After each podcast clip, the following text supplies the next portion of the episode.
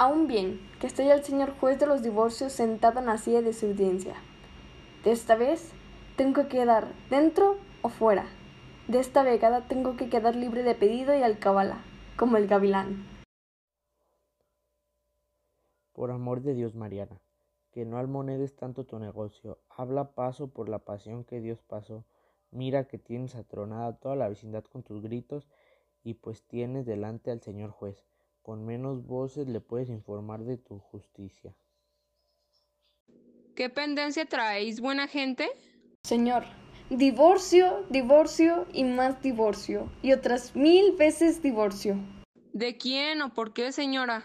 ¿De quién? ¿De este viejo que está presente? ¿Por qué? Porque no puedo sufrir sus impertenencias, ni estar contigo atenta a curar todas sus enfermedades, que son sin número. Y a mí no me crearon mis padres para ser hospitalera ni enfermera. Muy buen dote llevé al poder de esta dispuerta de huesos, que me tiene consumido los días de la vida. Cuando entré en su poder, me relumbraba la cara como un espejo, y ahora la tengo como una vara de frisa encima. Vuesa merced, señor juez, me descase, si no quiere que me ahorque. Mire, mire los surcos que tengo por este rostro, de las lágrimas que derramo cada día por haberme casada con esta anatomía. No lloréis, señora. Bajad la voz y enjugad las lágrimas, que yo os haré justicia. Déjeme vuesa merced llorar, que con esto descanso.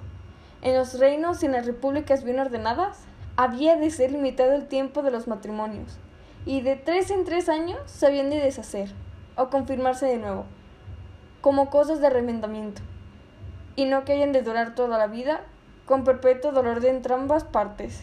Si este arbitrario se pudiera o debería poner en práctica, y por dinero ya se hubiera hecho. Pero especificad más, señora, las ocasiones que os mueven a pedir este divorcio. El invierno de mi marido y la primavera de mi edad. El quitarme el sueño, por levantarme a medianoche a calentar paños y saquillas de salvado para ponerle en lijada. El ponerle, ahora que esto, ahora aquella ligadura, que ligado le vea yo un palo por justicia. El cuidado que tengo que ponerle de noche a alta cabecera de la cama, jarabes lenitivos, porque no se ahogue del pecho. Y el estar obligada a sufrir el mal olor de la boca, que le huele mal a tres tiros de arcabuz.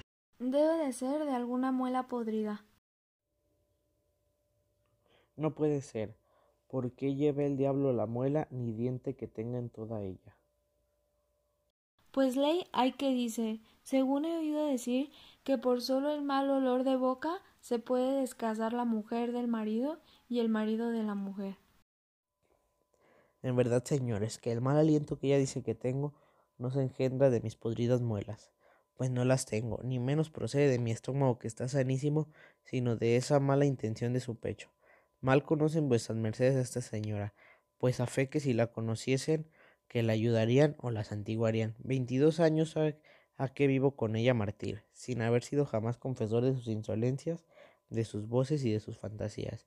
Y ya va para dos años que cada día me va dando vaivenes y empujones hacia la sepultura, a cuyas voces me tienen medio sordo y a puro reñir, sin juicio. Me curaría como ella dice, cúrame a regañadientes, habiendo de ser suave la mano y la condición del médico. En resolución, señores, yo soy el que muero en su poder y es la que vive en el mío, porque esa señora con mero mixto, imperio de la hacienda que yo tengo.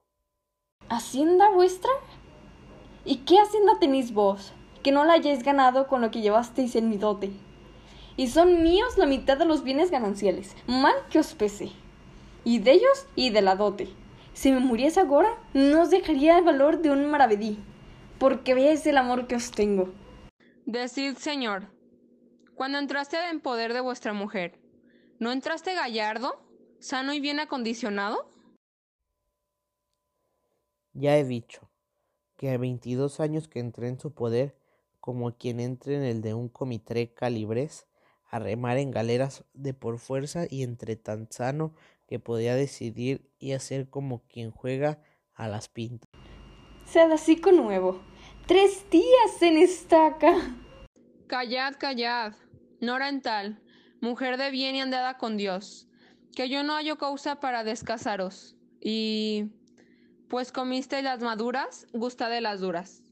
que no está obligado ningún marido a tener la velocidad y corrida del tiempo, que no pase por su puerta y por sus días, y descontados malos que ahora os da, con los buenos que os dio cuando pudo, y no repliquéis más palabra. Si fuese posible, recibiría gran merced que vuesa merced me hiciese de despenarme, alzándome esta carcelería, porque dejándome así, habiendo ya llegado este rompimiento, sería de nuevo entregándome al verdugo que me martirice, y si no, hagamos una cosa, encerrése a ella en un monasterio y yo en otro, partamos la hacienda, y de esta suerte podremos vivir en paz y en servicio de Dios lo que nos queda de la vida. Malos años. Bonica soy yo por estar encerrada.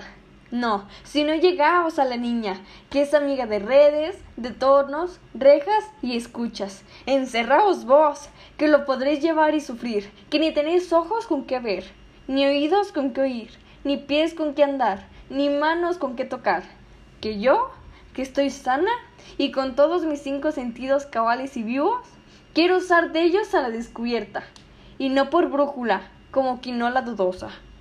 Libre es la mujer y prudente el marido, pero ya no puede más. Pues yo no puedo hacer este divorcio. Kianuyan invenio causam.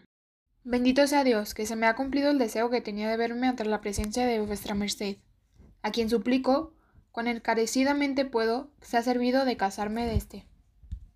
¿Qué cosa es de este? ¿No tiene otro nombre? Bien fuera que dijeses siquiera de este hombre. Si él fuera hombre, no procurará yo descasarme. Pues, ¿qué es? Un leño.